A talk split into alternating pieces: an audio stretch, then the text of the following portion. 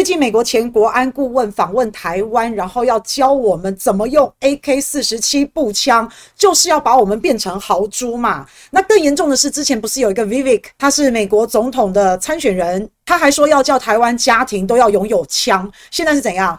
现在美国政客是要呼吁台湾。拿着枪要上战场了，是不是？然后是在呼应塔绿班跳投民进党青年上战场，是不是？就是要叫台湾人去跟解放军一决高下，要打巷战、打持久战，想要彻底的用台湾去拖垮中国大陆，是不是？虽然我们听到这些美国的政客啊讲这些话，我们觉得很好笑，但是我觉得也不尽然哦。因为最近美国众议院中国问题特别委员会他们做了一个兵推，在模拟中国大陆要是攻打台湾的这个兵推，他们所得出来的结论叫做没有结论，没有说谁输谁赢，但是说两边都是很惨的。没有人是赢家。那另外啊，据说在这个兵推的报告里面，其中有一个场景是美国的航空母舰要进入第一岛链，两艘都被中国大陆击沉。所以这个结论呢，可以得知航空母舰是进不来第一岛链了。那虽然这个兵推没有说谁输谁赢，说都是输家，但是台湾是必须要全副武装的。不管是美国的政客、美国的政府，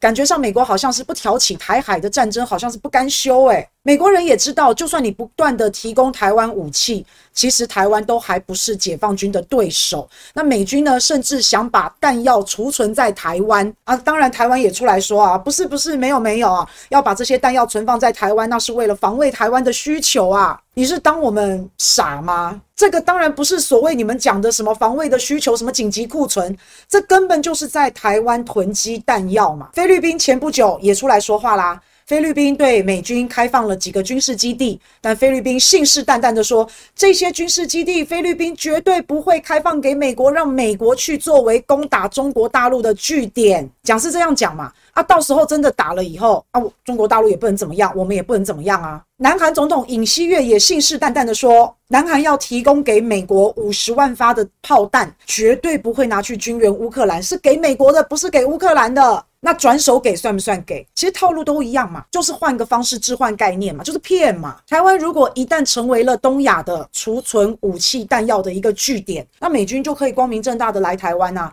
台湾不让你来也不行啊。所以我也不懂为什么要把自己绑在火药库上面，一下子要在台湾布地雷，一下要把东亚的火药库搬到台湾。那很明显嘛，美国你就是在做准备啦。当前的局势就是这样啊，你的每个动作都是在为台海战争做准备，还一天到晚兵推，对不对？那但是政治军事的局势是这样，但是在另外一个层面，美国好多的高层又一直很希望跟中国大陆进行沟通、进行交流，因为他们也怕局势继续恶化下去。所以美国到底在干什么？一下子要刺激挑衅中国大陆，然后一下这边又好想跟中国大陆谈。我们来看一下俄乌战争，这个叫做前车之鉴，就可以搞得清楚美国到底在干嘛了。因为最近美国有一些文件哦被泄露出来，所谓的泄密，那其中有一份报告就在讲。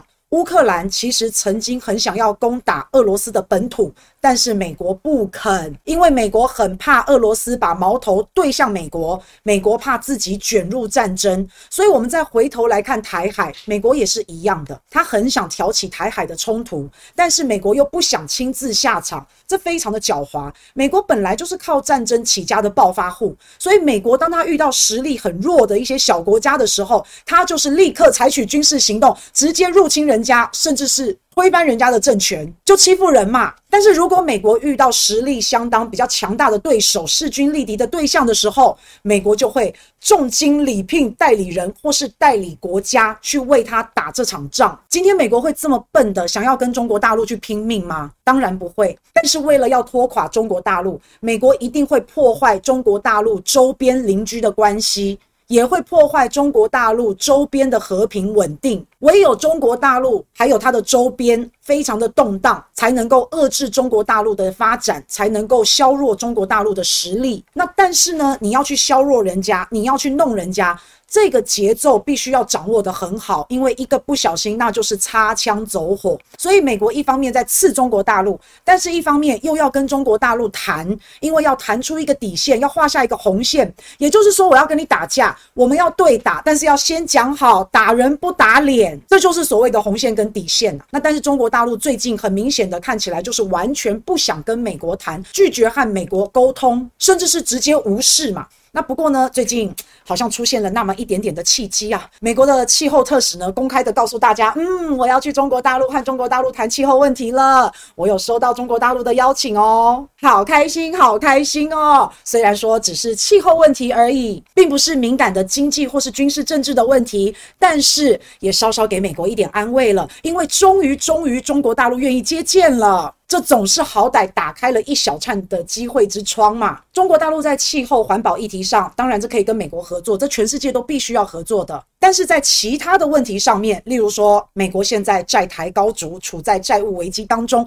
很有可能会爆雷。啊这个东西呢，只有靠中国大陆才能够帮美国一把。那现在美国的财务部长耶伦头非常的痛，都已经动用了美国的紧急储备资金了。这个救命钱都拿出来用了，你就知道现在美国的财务状况真的濒临违约跟暴雷当中啊，就好像抱着一颗定时炸弹，随时会爆炸，而且还会波及别人。这就是为什么美国这一段时间，他的高层官员频频的想要跟中国大陆接触沟通，就是希望中国大陆帮帮忙嘛。等到炸弹爆炸的时候，中国大陆你可以帮忙挡一挡这个爆炸所带来的冲击嘛。所以不管是美国财务部长耶伦、贸易代表戴奇、商务部长雷蒙多、布林肯国务卿，都已经好几次说自己要访问中国大陆，但是到现在为止，中国大陆都没有松口要让他们来访问。那因为今天美国你想要拜托人家帮忙，那你至少要跟人家平起平坐，要能够互相尊重，你就不能高高在上颐指气使。你要人家帮忙，你又要装大国，那谁吃你这一套呢？而且美国你还得有诚信嘛，